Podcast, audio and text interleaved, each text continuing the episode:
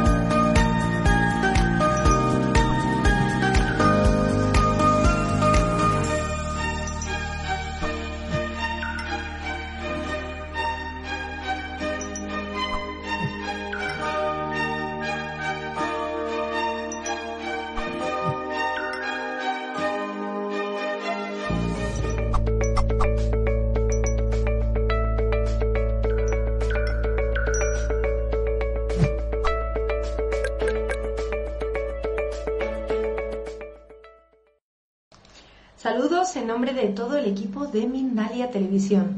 Os damos la bienvenida a esta nueva retransmisión en directo, como siempre desde nuestra multiplataforma y para todo el planeta. Feliz inicio de semana para todos y ya sabéis, buenos días, buenas tardes o también buenas noches, dependiendo del lugar del mundo desde el que nos estéis acompañando. Hoy estamos con Héctor Gil García, nuestro buen amigo Héctor, que viene a hablarnos del perdón, de cómo liberar la culpa. Os cuento un poquito sobre Héctor, aunque todos le conoceréis de, previos directos aquí en Mindalia Televisión. Él es terapeuta transpersonal, director de su propia escuela, es profesor de filosofía y también escritor. Especialista en procesos del perdón y psicosomática integrativa. Bueno, él ha escrito el libro Te perdono, me perdonas y vamos a estar hablando de él también aquí dentro de esta charla en el día de hoy. Ahora sí, vamos a darle, como no, la bienvenida a nuestro amigo que ya está por aquí preparado. Hola Héctor, bienvenido de nuevo. Hola, muy buenas. Un gran saludo para todos. Muchas gracias por invitarme de nuevo a este programa. Gracias a ti, Héctor. Un placer recibirte nuevamente aquí. Muy rapidito recuerdo a todo el mundo que nos acompaña al otro lado de la pantalla que a través del chat podréis dejar vuestras preguntas, vuestras dudas, todo lo que queráis compartir con nosotros, indicando vuestro país, vuestro nombre y también la duda o pregunta a solucionar con Héctor. Y en un ratito vamos a dar cabida aquí en directo a ello. Bueno, Héctor, vamos a estar hablando del perdón, ¿no? Tú eres una persona con muchísima experiencia, una persona que viene desde el aprendizaje profundo, desde la integración, ¿no? De la persona. Me gustaría saber, desde tu estudio, desde todo lo que tú conoces, ¿qué es para ti a día de hoy el perdón? Pues sí, em, he estado estudiando muchas filosofías de Oriente y Occidente y también psicoterapias, diferentes escuelas y enfoques. Y el perdón es para mí hoy una herramienta, una herramienta maravillosa, profunda, eh, terapéutica y sanadora. Y es una herramienta que utilizo todos los días en las consultas para todo tipo de patologías, enfermedades o, o programas que se repiten. Y también que uso, digamos, para mí mismo, porque digamos que en el proceso del perdón uno siempre está aprendiendo y es un camino para toda la vida. El perdón es algo así también como el desapego mental de los juicios de condena y de culpabilidad. Por lo tanto, el perdón está presente también en el desapego, cuando hacemos el desapego en el día a día. Por eso es como un camino para recorrer toda la vida. Ajá, entiendo. Bueno, ¿cómo sabemos si siempre debemos aplicar el perdón, si siempre es fructífero ¿no? para nosotros hacer uso de él ante cualquier situación que se dé en nuestra vida? Sabemos que siempre es bueno usar el perdón en todas las situaciones de la vida, porque usar el perdón en cualquier situación es aprender a mirar la situación desde fuera, con más objetividad es el desapego de los propios juicios de culpabilidad, de los propios juicios que hacemos de las personas y los sucesos y los acontecimientos. Con lo cual, el perdón se puede y se debe usar en todas las situaciones de la vida, no solo cuando eh, me han hecho daño, cuando me han herido, sino cuando yo mismo estoy caminando y me tropiezo en la misma piedra o cuando me doy un golpe en el codo sin darme cuenta. Entonces, es, mm, en lugar de juzgar y culpar, es ver esa situación desde un punto de vista de desapego, de no creer lo que la mente te dice a priori. Eso que la mente dice a priori es el ego, es, es el ego hablando. Y el perdón es precisamente soltar lo que el ego te está diciendo y verlo desde un punto de vista más profundo y entender para qué está sucediendo eso allá afuera. Por lo tanto, es para utilizarlo en el día a día, no solo con las personas, sino también con las mascotas, con los abortos, con los proyectos que no funcionan, con los grupos, con los duelos no resueltos. Es una herramienta terapéutica de primer orden. ¿Y cómo sabemos si ha funcionado o no? Que era la segunda parte de tu pregunta, Laura. Pues si estás en paz, ha funcionado. Si no estás en paz, no ha funcionado. El verdadero perdón te lleva a una paz interior, pero a una paz profunda. Porque si dejas de juzgar a otros o a ti, lo que queda en lugar de la culpa es la inocencia. Y la inocencia es la condición de la paz. Y la paz es la condición del recuerdo. Para yo recordar quién verdaderamente soy, para yo recordar, digamos, el amor eh, espiritual, la eternidad, el cielo de donde yo vengo, para yo recordar tengo que estar en paz. Para estar en paz tengo que estar con inocencia en mi mente, tanto hacia los demás como hacia mí. Y para estar en inocencia tengo que elegir no culpa, tengo que elegir inocencia. Y para elegir no culpa tengo que liberarme de la culpabilidad, no proyectarla ni afuera ni en mí, deshacerla como algo inexistente. Justamente a por eso iba la siguiente pregunta, Héctor. Una persona ¿no? que en contraposición al perdón, se, al perdón, perdón, se posiciona ante la culpa, ¿no? ante culpar al otro, señalar o culpar a la otra persona, a la otra parte ¿no? de, ese, de ese problema, de esa situación que estamos viviendo, ¿cómo se va a sentir? ¿Cómo puede identificar que lo está errando, que lo está haciendo mal y que tiene que iniciar ese camino hacia el perdón? Pues como hemos dicho antes, no va a tener paz, no se va a sentir en paz. La persona que culpa tanto a sí mismo como a los demás no tiene paz, porque si la mente está llena de culpa hacia otros o hacia mí, la, la culpa en la mente es insoportable y entonces eso trae enfermedades y trae accidentes, autosabotajes y trae repetición. Es decir, que la persona que no perdona repite. Lo que no has perdonado se te repite en la vida. Aquello que no has perdonado bien, de corazón, con profundidad, es una situación que se volverá a repetir en tu vida para que puedas decir sí, para que puedas aceptar, digamos, la totalidad de esa enseñanza, decir sí profundamente a un evento, por doloroso o molesto que te resulte. la persona que no perdona o la persona que culpa, como tú decías, afuera, es como un niño pequeño. Nosotros, toda la humanidad entera, somos niños pequeños, no somos adultos, somos bebés. Los adultos son pues Buda, eh, Platón, Pitágoras, Zoroastro, pero la humanidad normal, digamos, somos niños pequeños. ¿Habéis visto un bebé cuando está muy pequeñito con su padre o su madre y entonces se da un golpe con la mesa, en la rodilla, por ejemplo, y entonces se pone a llorar. Y entonces la mamá le pega unos golpecitos así a la mesa diciéndole, mesa mala, mesa caca, eh, ha proyectado la culpa afuera, en la mesa, y entonces el bebé se queda tranquilo. Pues eso es lo que hacemos la mayoría de la humanidad actual. El 90% de la humanidad actual es culpar de nuestros estados emocionales, mentales, sucesos, culpar a los demás, culpar al mundo, culpar a Dios o culpar a las otras personas. Una persona adulta lo que haría sería no culpar afuera, tanto sean situaciones, personas o cosas, terremotos, catástrofes naturales, eh, políticos, eh, asesinos, lo que haría sería no culpar afuera, sino responsabilizarse de haber estado ahí en ese tiempo y en ese lugar. Es decir, eh, una persona adulta se responsabiliza de todo lo que está experimentando.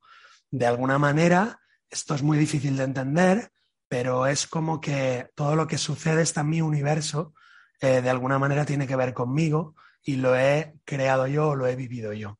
Y esto también lo observamos mucho en la terapia.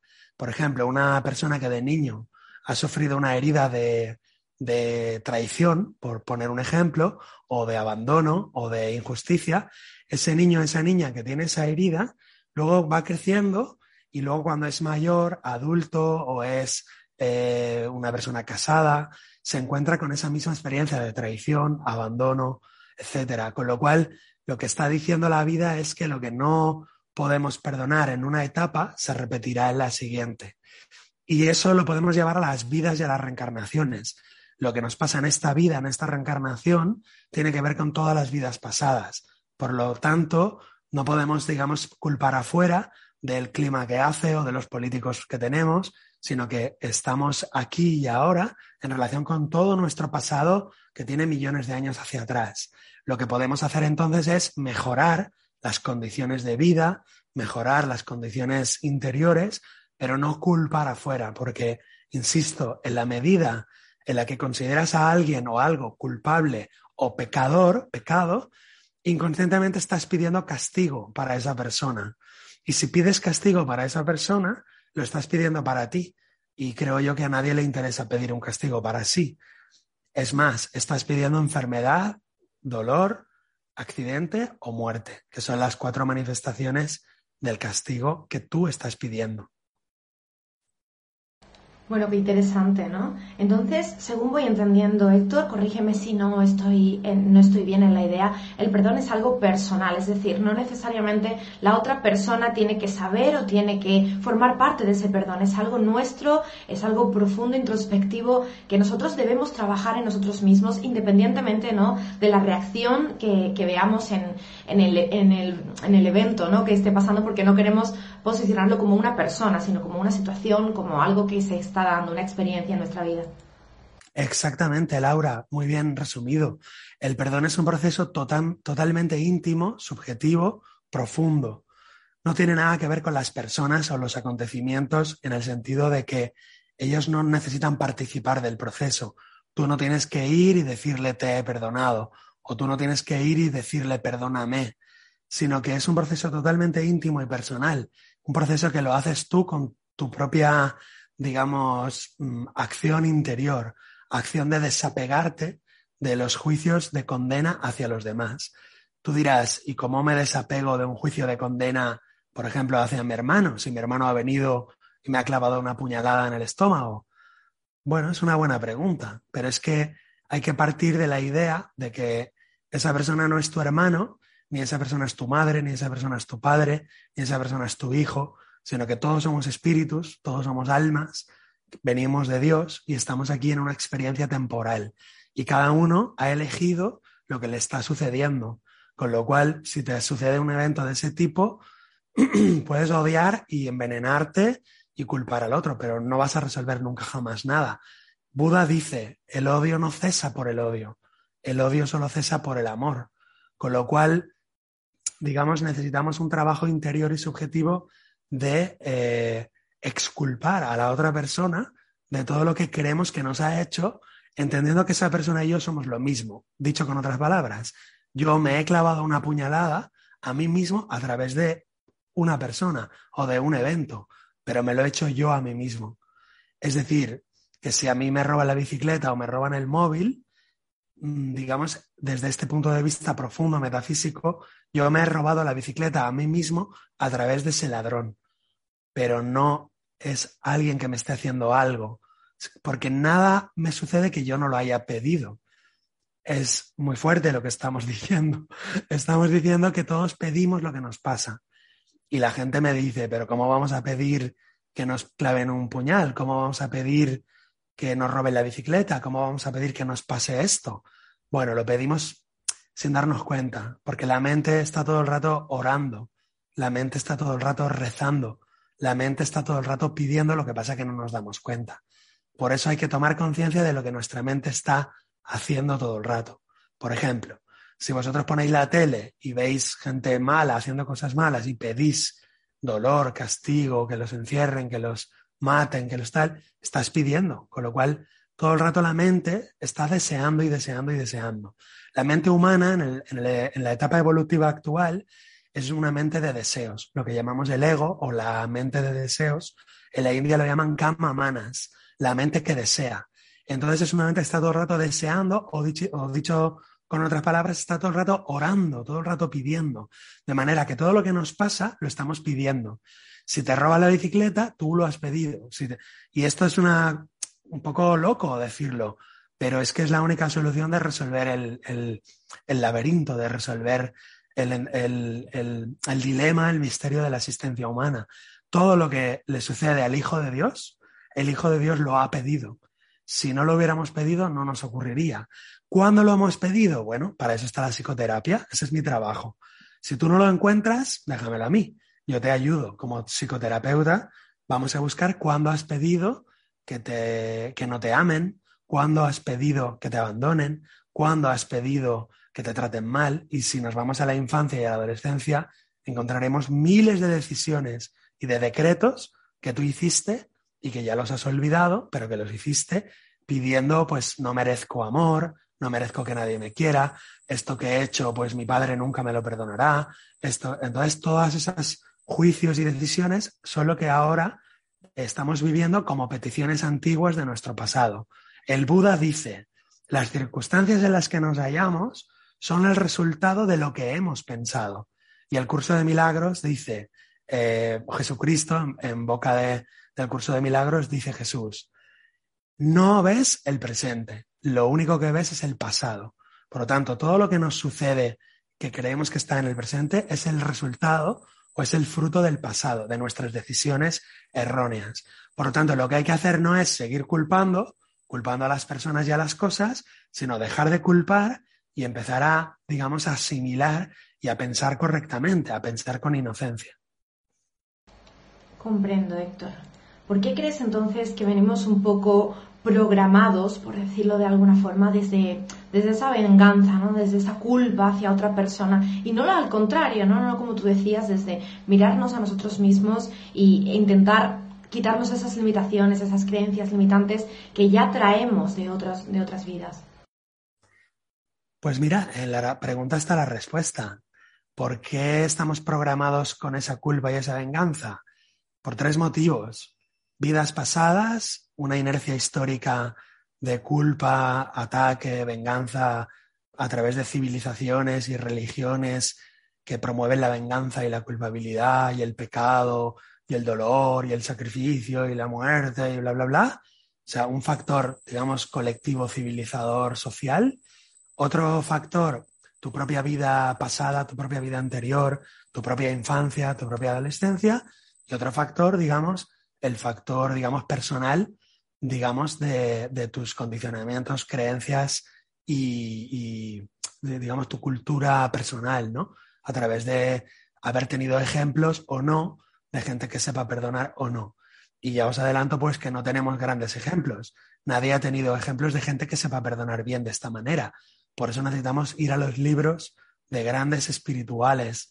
Por ejemplo, pues leer la vida de Mahatma Gandhi, la vida de Pitágoras, la vida de, por ejemplo, pues de Platón, de Buda, de los grandes sabios, de los grandes místicos que han llegado a, a conocer a Dios y nos han descrito cómo es Dios. Esas almas han pasado por todo el viaje, por todo el camino, y han tenido que limpiar sus mentes de la culpa, del pecado, del miedo, de la enfermedad y de la muerte, para poder llegar a la vida, para poder llegar a la eternidad y al amor. Y esas almas son las que nos explican cómo funciona ese proceso. Por ejemplo, el Bhagavad Gita de la India, la voz del silencio del Tíbet, luz, en el sendero, eh, textos y libros, por ejemplo, de los grandes místicos cristianos, de los místicos musulmanes. Ahí está la gran sabiduría de cómo la mente o el alma humana se va elevando hacia la realidad o hacia la verdad. Muy bien, Héctor. Bueno, ya veo por aquí en el chat que, que va quedando claro también, ¿no? Se va entendiendo el tema, se van entendiendo los conceptos. Y vamos a hablar un poquito también de, de este libro, ¿no? Que vamos a presentar con motivo de la charla ¿Te perdono me perdonas? ¿Qué te lleva a ti, Héctor, a escribir este libro? Pues realmente yo no buscaba meterme en el tema este del perdón, del cual ya vengo hablando en varias charlas y en muchos cursos, sino que de alguna manera desemboqué ahí como un río que va a dar a la mar. en el sentido de que yo estaba haciendo psicoterapia, estudiando técnicas psicoterapéuticas de diferentes líneas, estudié psicología transpersonal, que es la psicología más bonita, más bella y más profunda que, que existe ahora mismo. Y a través de la psicología transpersonal llegué a esa herramienta que es el perdón. Entonces escribí ese libro que en realidad es una tesis de final de curso con la cual me gradué como terapeuta. Entonces es una tesis de final de curso que la publiqué y bueno, pues eh, está resumidito en, en, pocos capítulos, es un libro pequeñito de cómo funciona la técnica del perdón, el marco espiritual, el marco teórico, el marco terapéutico y la propuesta, digamos, técnica para realizarlo poco a poco en tu vida diaria. ¿Y a qué tipo de personas podemos recomendar tu libro, Héctor? ¿Crees que es apto ahora mismo para todos los públicos? ¿Crees que tienes que estar en un punto espiritual de tu vida, en un punto de profundidad interior para poder afrontarlo, para poder eh, sanar, ¿no? Como tú decías, desde el perdón. Uy, pues no lo sé. Yo diría pues, que es para todos los públicos, para niños, niñas, como los helados de piña. Pero no, supongo que debe ser para el que lo encuentre, para el que lo, para el que lo busque, para el que le esté faltando esa pieza, ¿no? Eh, si te resuena esta información y ves que hay cosas en tu vida que te duelen, la culpa te presiona eh, hacia otro o hacia ti mismo, pues quizá te puede venir bien esta herramienta que no tiene nada de original, está recogiendo las enseñanzas y la sabiduría y las técnicas terapéuticas de, toda la vida, solamente que está resumido. Es como un abrelatas, en realidad eh, no tiene mucho glamour, es como un abrelatas para abrir una lata, ¿no? Nuestra lata es la mente, la mente la tenemos cerrada. Y con un libro como Te perdono, me perdono o con el proceso del perdón, a nivel psicoterapéutico, pues vamos abriendo la lata para que se abra y entre un poco de luz. Al final el que cura es el espíritu. Al final el perdón verdadero es, digamos, apartarse interiormente, dejar los juicios a un lado, dejar de juzgar, no juzgar nada, suspender el juicio, como diría Pirrón, el escéptico, o como diría Sócrates, el socrático, eh, solo sé que no sé nada, y en el momento que haces ese ejercicio de abrir la lata y que entre un poco de luz, pues ahí, digamos, eh, el espíritu entra en tu mente y tú le dices, bueno, enséñame a ver esta situación, ¿cómo la ves tú? Y entonces rápidamente, si tú te abres realmente a eso, se te muestra que en esa situación tú eres el, el que tienes mucho que ver con ello, más que el otro a quien tú quieres culpar. Bueno, tú ahí nos dices, no tiene nada de original, pero tú siempre vienes a presentarnos, ¿no? La, la, otra cara de la moneda, digámoslo así, ¿no? Podemos ahora hablar de perdón de muchas formas, porque evidentemente todos hemos vivido ese perdón de palabra, ¿no? Pero realmente guardando el resentimiento, todos hemos vivido una situación que simplemente hemos dejado estar y ya no hemos hablado de ella, la hemos metido ahí en esa cajita que luego ha sido una caja de Pandora y ha explotado, ¿no? Por otro lugar. Y, y bueno, como tú decías, esos sentimientos, ¿no? Que tenemos dentro que que van arraigándonos un poquito a, a esa culpabilidad y a ese malestar. Bueno, Héctor, no sé si te gustaría añadir algo más antes de que acabemos con la charla. Bueno, simplemente enlazando con lo que tú comentas, Laura, en psicosomática y en terapia decimos que hay como jarras, como las jarras psicosomáticas. Entonces, esa falta de perdón va llenándose. Eh, todos los conflictos no resueltos se van llenando. Entonces tenemos varias jarras que se van llenando la jarra del pulmón, la jarra del corazón, la jarra de los huesos. Y entonces esos perdones mal hechos, de perdono pero no olvido, o perdono pero de boquilla y en el corazón deseo que sufras, eso va llenando las jarras y cuando la jarra se colma, entonces aparecen las enfermedades y aparece el cáncer de huesos o aparece la psoriasis o los eczemas o cualquier enfermedad cardiovascular, psicológica, enfermedades psiquiátricas, ansiedad, depresión, montones de enfermedades se podrían reducir a la mitad o a cero utilizando el perdón bien utilizado, el verdadero perdón, no el de boquilla ni el de palabra, sino el perdón como proceso terapéutico interior de limpiar la mente de todo tipo de culpas y juicios contra tus hermanos. Cuando limpias, lo que queda es la inocencia y donde hay inocencia, ¿cómo puede haber enfermedad? Donde hay inocencia y hay paz profunda, ¿cómo puede haber enfermedad? Si la paz y la inocencia es luz y la enfermedad es oscuridad, la oscuridad se desvanece, la enfermedad se desvanece en presencia de la luz. Muchísimas gracias, Héctor. Pues vamos a, por ese libro, ¿no? Para todo aquel, como tú decías, que resuene en esta información, que esté necesitando ese foco, ¿no? Esa luz eh, para, ese, para llegar a ese camino del perdón y que, y que pueda evolucionar también en, en su vida. Este libro, Héctor, va ya por su cuarta edición, es decir, que va siendo todo un bestseller, ¿no? Dentro de, los libros que tú has escrito. Así que cuéntame cómo lo podemos encontrar, dónde lo podemos adquirir, por toda la persona que te esté viendo que pueda tener esa información. Pues sí, muchas gracias. Eh, se puede encontrar en España en algunas librerías, que, bueno, por no decir nombres, librerías grandes, y también por Amazon. Yo creo que por Amazon cualquier persona de cualquier país lo puede encontrar. Si lo buscarais y no lo encontrarais en vuestro país por el tema de que Amazon no sirve en ese país o lo que sea, pues me podéis escribir un correo electrónico a través de mis redes sociales o de mi web y yo os lo haría llegar de alguna manera. Y bueno, va por la cuarta edición, pero bueno, hay que decir que hoy en día son ediciones pequeñas. Hoy en día todas las editoriales lanzan pequeñas ediciones, no hablamos de miles y miles y miles de ejemplares, sino más bien de unos poquitos en cada edición. Pero bueno, sí, se va, se va, digamos, saliendo como las magdalenas, porque es fácil de leer, es bello, es rico, es dulce y bueno, que cuesta un poco hacerlo bien, pero es, eh, es muy agradable y todo el mundo sabe que tiene cosas que perdonar, todo el mundo sabe que tiene cosas que no están bien digeridas o bien colocadas dentro de sí. Con el libro lo puedes hacer tú solo, tú sola, pero si no lo puedes hacer, yo te recomiendo que busques un terapeuta transpersonal o un, o un profesional que te ayude, porque vale la pena limpiar el alma para no acumular rencores, para no acumular enfermedades futuras.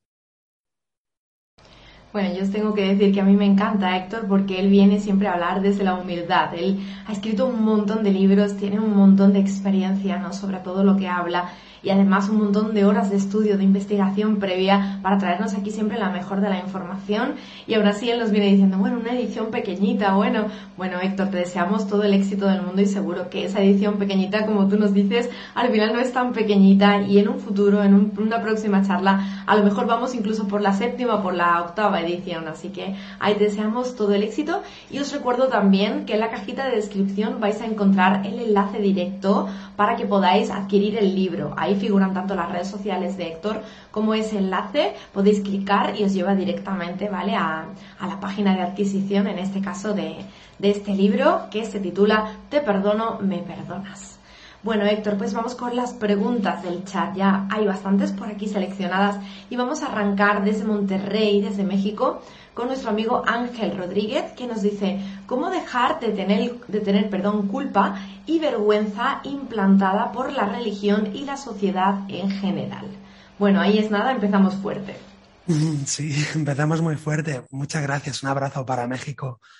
Pues hay que cambiar las creencias. Hay que pasar de un nivel de creencias donde, digamos, hay un tipo de religión que yo no digo que sea mala, pero es primitiva, es un tipo de religión para los pueblos ignorantes. Está bien, cumple su función, pero hay que pasar de ese nivel a otro nivel, a una religión más filosófica o a unas creencias religiosas mucho más profundas, mucho más filosóficas y de alguna manera ir aprendiendo eh, otro sistema de pensamiento, un sistema de pensamiento donde no hay un Dios que castiga, no hay un, en fin, ya me puedes entender. Pasar de un tipo de creencias a un tipo de creencias un poquito más elevadas, que tampoco serán definitivas, serán temporales, para luego llegar a otras y a otras y a otras.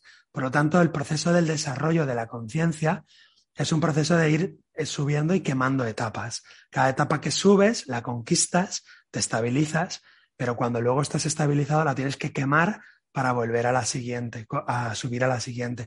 Con lo cual yo lo que te recomiendo es que busques las tradiciones, por así decir, sapienciales, profundas, y que te, te imbuyas de esas lecturas, de esas enseñanzas, también de ejercicios de meditación, ejercicios de purificación, de oración, de diferentes estilos hasta que encuentres la tuya, que tú notas que te lleva al siguiente peldaño. Una vez estás en el siguiente peldaño, pues ahí, ya te digo, estarás cómodo un tiempo y luego al siguiente y al siguiente, y así es ir elevando la naturaleza de nuestro sistema de pensamiento. Hasta llegar a un sistema de pensamiento, como dice Platón o como dice Buda, un sistema de pensamiento donde todo lo que percibimos está limpio, ya no proyectamos, sino que solo percibimos el presente. Y una vez percibimos el presente, percibimos lo que se llama el mundo real. El mundo real es un tránsito entre el mundo ilusorio de la pesadilla y el cielo o el despertar. Y ese mundo real es ya como percibir las leyes, percibir las leyes de la vida, las leyes de la naturaleza. Sería algo así como que ya no ves cuerpos o personas o papá y mamá, hermano, esposa, sino ves almas. Todo, todo lo que ves son almas, son espíritus, son hijos de la divinidad. Entonces ya ves las leyes más que las, las cosas. Y cuando estás en ese sistema de pensamiento y en ese sistema de percepción, pues todo lo que sucede lo vives de una manera muy diferente porque no reaccionamos a lo que, a lo que sucede. En realidad reaccionamos a un sistema de pensamiento. Si cambiamos nuestro sistema de pensamiento, percibimos de manera diferente y si percibimos algo de manera diferente, nuestra reacción será también diferente. Muy bien, Héctor. Muchísimas gracias. Y vamos a por otra pregunta también importantísima. Nos vamos en esta ocasión con Bárbara Rosario desde la plataforma de YouTube en Brooklyn, Nueva York. Nos dice, ¿cómo aprender a perdonarme a mí misma? Perdono a los demás, pero yo no me perdono. Ella nos cuenta que ha enfermado, que identifica que ha enfermado por sentirse culpable. ¿Qué podría hacer ante esto? Te manda bendiciones. También para ti, muchas gracias. Pues es una buena pregunta. Mm, si tú eres una persona y tú dices que puedes perdonar a las otras personas, pero a ti no, entonces eh, tú no estás poniendo a esa persona delante de ti. O sea, tú yo ponlo delante de ti como si fuera otra persona y perdónalo. Si tú dices que puedes perdonar a los demás, pero a ti no, pues colócate a ti misma y ponte ahí y perdónate a ti junto a todos los demás. Si no lo puedes hacer, perdonar a los demás sí, pero a ti no, entonces también hay otra posibilidad y es que no estás perdonando realmente a los demás. Porque el que perdona realmente a los demás se perdona a sí mismo realmente. Lo mismo que el que se perdona a sí mismo perdona también a los demás. ¿Por qué? Porque en el fondo, en el fondo, en el fondo, en lo profundo, yo, tú, él, ella, somos todos yo, somos todos uno. Entonces, si tú sabes perdonar le, sabes perdonarte. Si tú sabes perdonarte, sabes perdonarle, porque no hay diferencia entre él y yo. Si no lo puedes realizar, busca un terapeuta transpersonal o un psicólogo transpersonal que te ayude a realizarlo. ¿Por qué? Porque a veces, eh, yo lo entiendo en la consulta, lo veo muchas veces, a veces hay una pelota muy grande de culpa y una persona sola se enfrenta a una pelota muy grande y eso es muy difícil. Entonces el terapeuta te ayudará. ¿Cómo lo hago yo? Vamos cortando con la técnica del salchichón. Es decir, un salchichón no te lo puedes comer de una sola vez, pero si lo vas cortando a rodajitas, entonces lo puedes perdonar. Por ejemplo, en un evento, por ejemplo, que ha pasado algo muy grave, no puedes perdonar todo eso tan grande, pero puedes perdonar una cosa, luego otra, luego otra. Y lo vamos deshaciendo hasta que al final ya no queda nada. Eso es lo que hago yo en la consulta. Con lo cual, si tú sola no lo puedes hacer, busca ayuda, que lo vas a conseguir. Gracias, Héctor. Vamos a por una próxima pregunta. En esta ocasión nos vamos con Melanie Rodríguez. También en la plataforma de YouTube nos dice, al perdonar a alguien, ¿no estamos de alguna manera juzgando a la otra persona? Sí, juzgamos a la otra persona emitimos un veredicto y el veredicto es inocencia. De manera que el juicio está, pero en vez de decretar culpabilidad, decretas inocencia. Si tú juzgas a tu hermano inocente, ese es tu decreto después del juicio, pues entonces con la misma vara que mides serás medida aquello que deseas para tu hermano, lo estás deseando para ti. Por lo tanto, sí, es un juicio con un veredicto, pero el veredicto en vez de ser de culpabilidad, es un veredicto de inocencia. Si piensas así, piensas como Dios, como el Espíritu Santo, como el Espíritu Universal. Porque para la mente universal, para el Espíritu Universal, todos somos inocentes. ¿Por qué? Porque todo lo que sucede en este mundo es una ilusión, es un sueño, es una pesadilla. Entonces dentro de la pesadilla unos se matan a otros, unos se envenenan a otros, unos se contaminan a otros, se violan, se agreden, se insultan. Pero ten en cuenta que todo eso está sucediendo dentro de una pesadilla. El que ha despertado o el que quiere despertar es el que decreta en todo juicio un veredicto, inocente, inocente, inocente. Si tú vas decretando inocente, inocente, inocente, inocente, te vas saliendo de la pesadilla y te vas al mundo real, que es el mundo inocente, es la inocencia, que es el origen de donde tú has salido, de donde yo he salido, pero nos hemos olvidado. Somos dioses, somos budas, pero lo hemos olvidado. El perdón es la herramienta del recuerdo.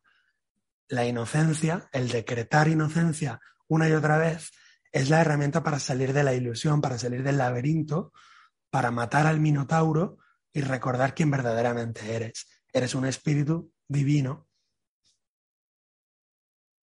Preciosa respuesta, Héctor. Muchísimas gracias. Vamos a por una más. Nos vamos con eh, JHD. Nos deja su nickname, no su nombre en este caso. Y nos dice una pregunta muy distinta. Nos dice, si me agarraron de chivo expiatorio y me culpabilizan de lo que no hice, ¿qué podemos hacer? Bueno, eh, véndelo todo y sígueme.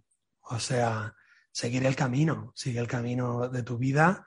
Es un problema de ellos y de alguna manera tuyo, pero si no te afecta más que, que observar sus juicios, pues sigue tu camino. O sea, has nacido de agua, ahora tienes que nacer de fuego.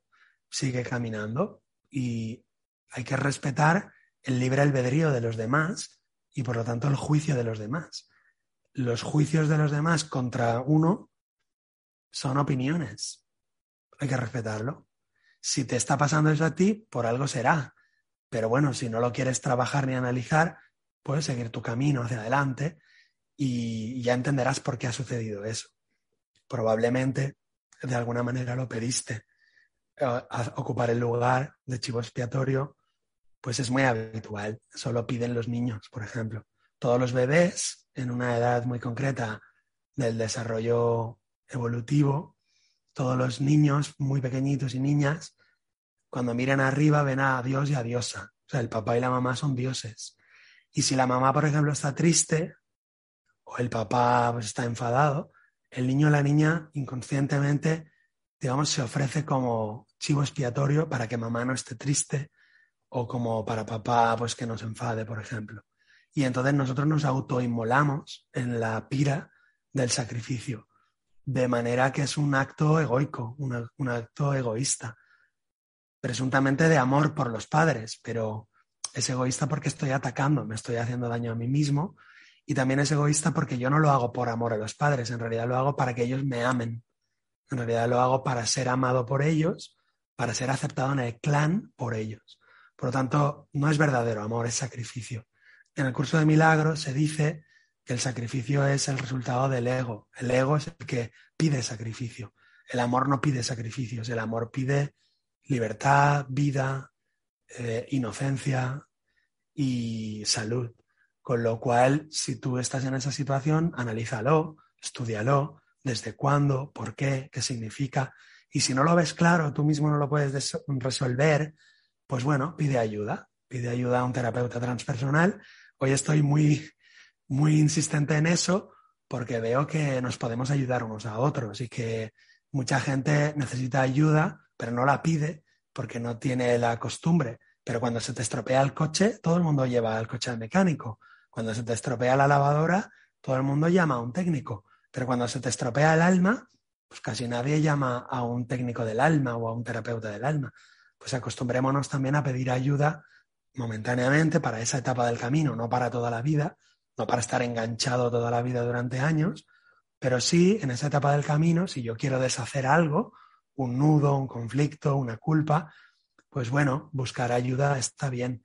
Insisto, y si no tienes oportunidad de un profesional, los libros sagrados, los libros, los libros sagrados de la humanidad, el Tao Te Ching, eh, los versos de oro de Pitágoras, las meditaciones de Marco Aurelio, eh, la brevedad de la vida de Séneca, todos los libros sagrados de filosofía antigua, de filosofía profunda, te van a ayudar, te van a ayudar a que tu mente se eleve y entienda lo que está pasando, o por lo menos a quitarle todo el dolor y la, y la crispación que te generan.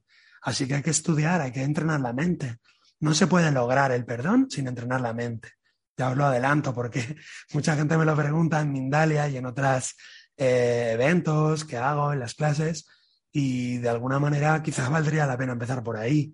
El perdón bien hecho es el resultado de una mente muy bien entrenada. Entonces hay que entrenar, hay que entrenar, hay que entrenar, hay que practicar. Eh, y no penséis que, digamos, se nos, se nos regala o se nos da. La mente tiene que entender, tiene que comprender y tiene que ir practicando con pequeñas cosas.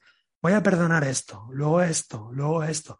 Y al final te pasa algo súper grande, súper grave, súper difícil y lo perdonas. ¿Por qué? Porque estás entrenado. Y en eso todos tenemos que entrenar, porque el mundo, digamos, que percibimos está lleno de eventos, de acontecimientos caóticos, difíciles, dolorosos, y toda la humanidad tendríamos que entrenar la mente y el corazón en un perdón profundo y en un perdón verdadero y en un desapego también. Pues justamente hablando de padres y hablando de culpa, vamos a continuar, Héctor. Mary Andrade nos dice, siento mucha culpa, nos cuenta que su hija falleció y cree que por miedo tardó demasiado en llevarla al hospital. Nos pregunta cómo puede perdonarse a ella misma por esto. Sí, es muy habitual. Ante la pérdida de un hijo hay siempre mucha culpa podría haber hecho esto, podría haber ayudado más, podría haberme quedado más tiempo en el hospital.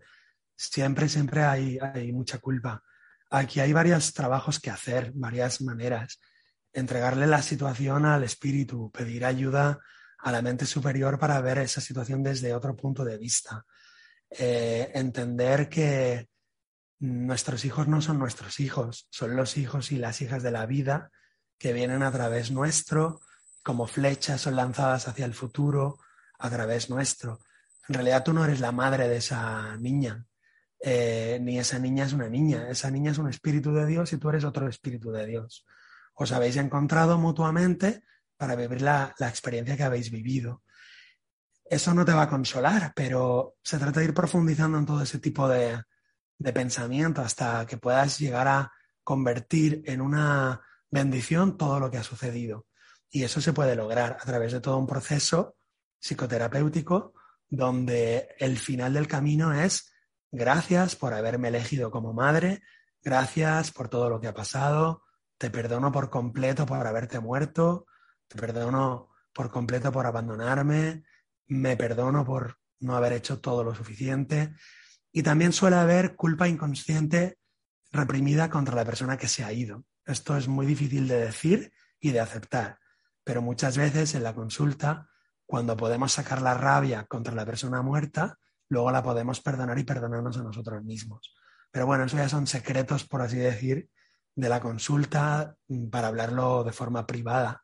Pero yo te recomiendo que le hagas una carta de perdón a esa persona, poniendo todo lo malo, todo el dolor, el sufrimiento que te causó, que tú le causaste, que vivisteis juntas, luego todo lo bueno lo que le agradeces, lo que te agradeces, y luego una frase que es, te perdono y me perdono, te libero y me libero, gracias y adiós. La carta la lees en voz alta varias veces, pensando en esa persona, visualizando a esa persona, luego la quemas y echas la ceniza a la naturaleza, al río, a un árbol, a la montaña, con una flor blanca. Y ese pequeño acto simbólico te puede ayudar a sacar mucha mucha negrura, mucha oscuridad, mucha rabia, mucha tristeza y por lo tanto mucha culpa.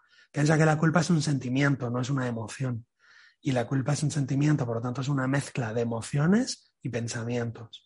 Entonces, para poder deshacer una mezcla de emociones y pensamientos, que son los sentimientos, primero hay que sacar las emociones primarias, las emociones puras. Por eso la primera parte de la terapia es sacar las emociones puras, es decir, la rabia pura, la tristeza pura, el miedo puro, el asco puro. Cuando hemos sacado las emociones primarias, luego sacaremos las emociones secundarias o los sentimientos. Y luego los pensamientos cambiarán y percibiremos esa situación como una gran bendición. Qué bien que he tenido esta experiencia, menos mal que esta experiencia ha, sucedido en mi vida, porque gracias a esta experiencia he aprendido A, B, C, D, E, etcétera.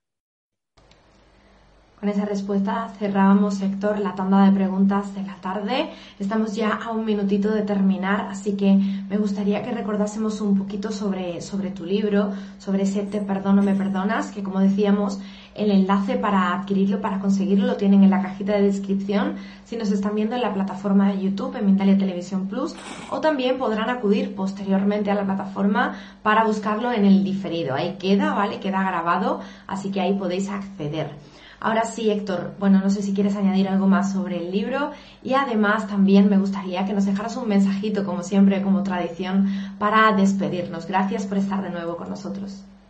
Pues sí, bueno, lo quiero mostrar, por si lo queréis ver. Y dice, te perdono, me perdono. Los efectos del perdón en la salud física y emocional. Y el mensajito es simplemente, cuando te perdono de verdad, de corazón a ti, me estoy perdonando a la vez a mí, porque la culpa que proyecto sobre ti es la culpa que yo albergo dentro de mí. Y para terminar, como dice el Buda, no perdonar, odiar, juzgar y culpar culpable al otro es como beberse un vaso de veneno y esperar que se muera el otro.